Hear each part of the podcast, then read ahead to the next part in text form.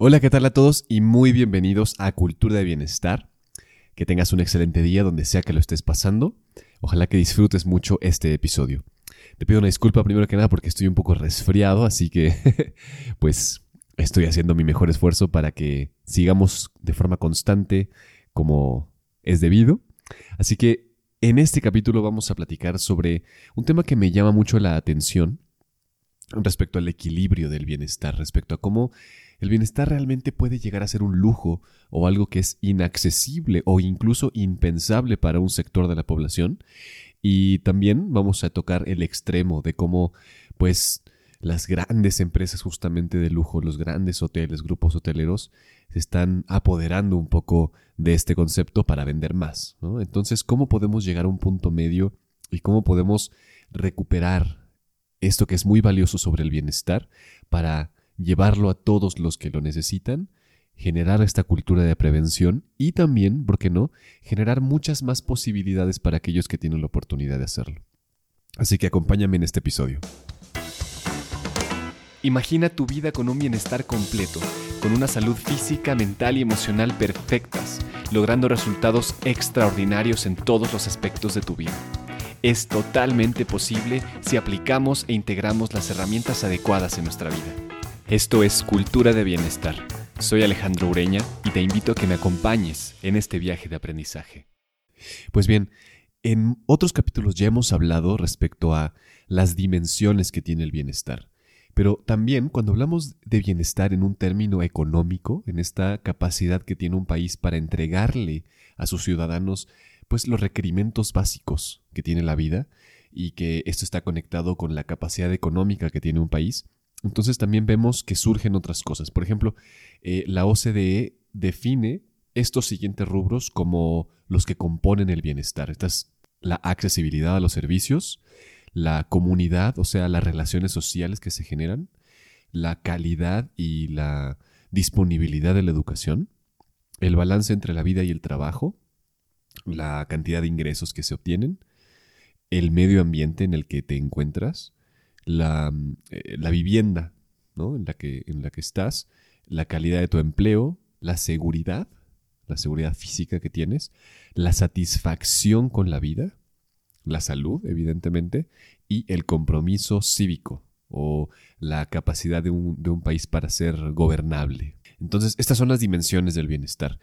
Y lo que hace la OCDE es que define incluso regiones dentro de los países como una rueda de la vida. Han visto, si no, búsquenla, la rueda de la vida. Eh, es una herramienta de coaching en la que se ponen las diferentes dimensiones y tú calificas del 1 al 10 cómo estás, ¿no? Por ejemplo, cómo estás en, en un estado físico, en tus relaciones sociales, en tu bienestar mental, etcétera. Tú vas calificando y miras una gráfica redonda que se debería de asemejar pues a una rueda lo más posible y estar lo más cerca del borde externo, ¿no? O sea, tender a 10. Y bueno, esto hace también la OCDE con estas 12 dimensiones para definir el nivel o el grado de bienestar que tiene un país. Esto es muy útil porque puede ayudarnos a hacer una mirada general de cómo estamos. No sé, por ejemplo, podemos comparar las gráficas de la región de la Ciudad de México y Chiapas, ¿no? Y lo que se distingue evidentemente es que aumenta muchísimo en la Ciudad de México el nivel de ingresos, la calidad del empleo, eh, la calidad de la vivienda, la salud, la accesibilidad a los servicios, la calidad de la educación, etc. Pero en Chiapas, por ejemplo, eh, aumenta mucho más el balance vida-trabajo, el medio ambiente, eh, la satisfacción con la vida. ¿no? Entonces hay ciertas cosas que cambian y entonces la definición de bienestar o cómo cada persona vive el bienestar va cambiando de un lado a otro. El tema es que una gran parte de la población no cuenta con los recursos suficientes para poder desarrollar hábitos saludables a nivel físico, mental y emocional. O sea, todas estas cosas geniales de las que hablamos en cultura de bienestar y en muchos otros lugares eh, respecto al alto rendimiento, a, a lograr tu máximo potencial, la realidad es que si lo vemos desde la pirámide de Maslow, hay muchas zonas, hay muchas regiones que no tienen esa posibilidad, no pueden ni siquiera ponerse a pensar en el bienestar emocional porque no tienen lo necesario, lo básico para poder sobrevivir. Y esto, pues hay que considerarlo porque no podemos eh, generar una cultura real de bienestar si no está eh, universalizado este concepto, si no hay esta, eh, este acceso completo a la prevención y a la cultura de estar bien. Entonces sí, en cierto sentido, el bienestar implica un lujo para un sector de la población y está en el extremo opuesto, eh, por ejemplo, las cadenas de hoteles que están invirtiendo cada vez más en que tengas al gurú, no sé, de, de yoga que te está diciendo que vayas a este hotel a hacer tu práctica de yoga, eh, hoteles que tienen ya el gimnasio dentro de la habitación, eh, en, fin, una serie de, formas y una serie de espacios que se están generando y que están creciendo cada vez más, es decir, son una tendencia en crecimiento porque es una gran industria. Eh, les le recomiendo que escuchen el episodio sobre el origen del bienestar para que realmente vean cómo ha ido creciendo esta industria y es realmente potente, va a ser, va a ser cada vez mayor. Entonces, para mí la discusión que quiero plantear hoy es cómo llevamos al equilibrio esta capacidad de crecimiento que tiene una industria completa, pero que está orientada sí a un sector de la población que puede pagarlo.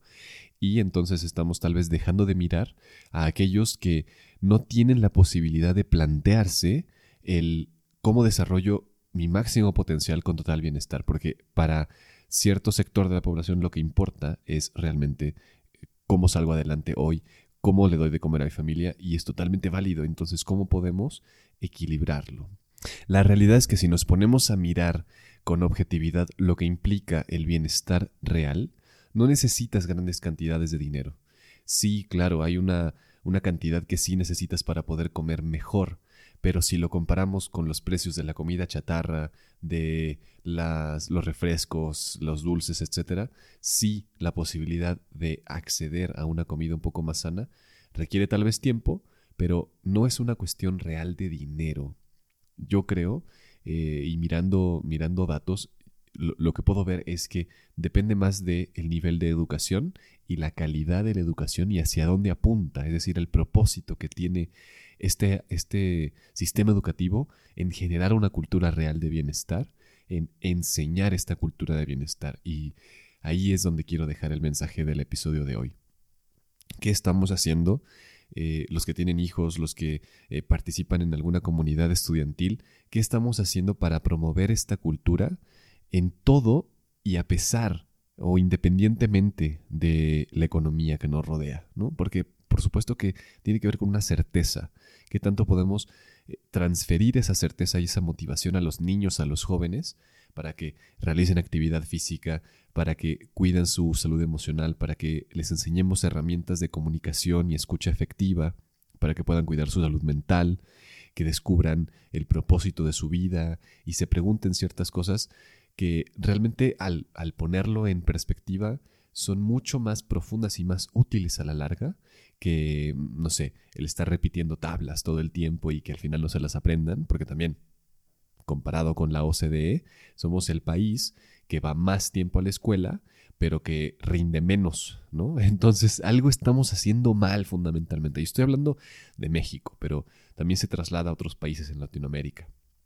Pero México en particular tiene una cultura en la cual sí hay como esta exigencia educativa, pero no existe el rendimiento real que, esperaríamos y tampoco estamos promoviendo una cultura de bienestar completa que abarque todas estos, estos, estas dimensiones, estos orbes de los cuales hemos hablado.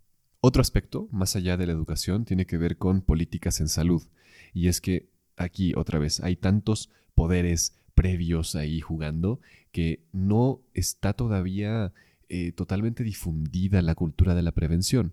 El que necesitamos invertir recursos para que la gente pueda acceder a estos servicios de bienestar previo a una cirugía, a un medicamento. Es decir, no está la, mirada puesta en campañas de difusión y en la infraestructura necesaria que tenemos que crear para que podamos cuidarnos de una forma integral y que esto realmente, si lo comparamos en dinero, por ejemplo, es mucho más barato crear gimnasios al aire libre que crear eh, salas de operaciones, ¿no? No es que una sea más importante que otra, es que en términos económicos, si lo vemos así fríamente, sí hay una posibilidad en la cual podemos llegar a estabilizar la cultura de bienestar con una inversión real y una inversión madura en cómo enseñamos a los niños, cómo le enseñamos a los jóvenes y cómo invitamos a la población y le damos eh, las habilidades y la infraestructura a la población para que se cuiden de una forma real.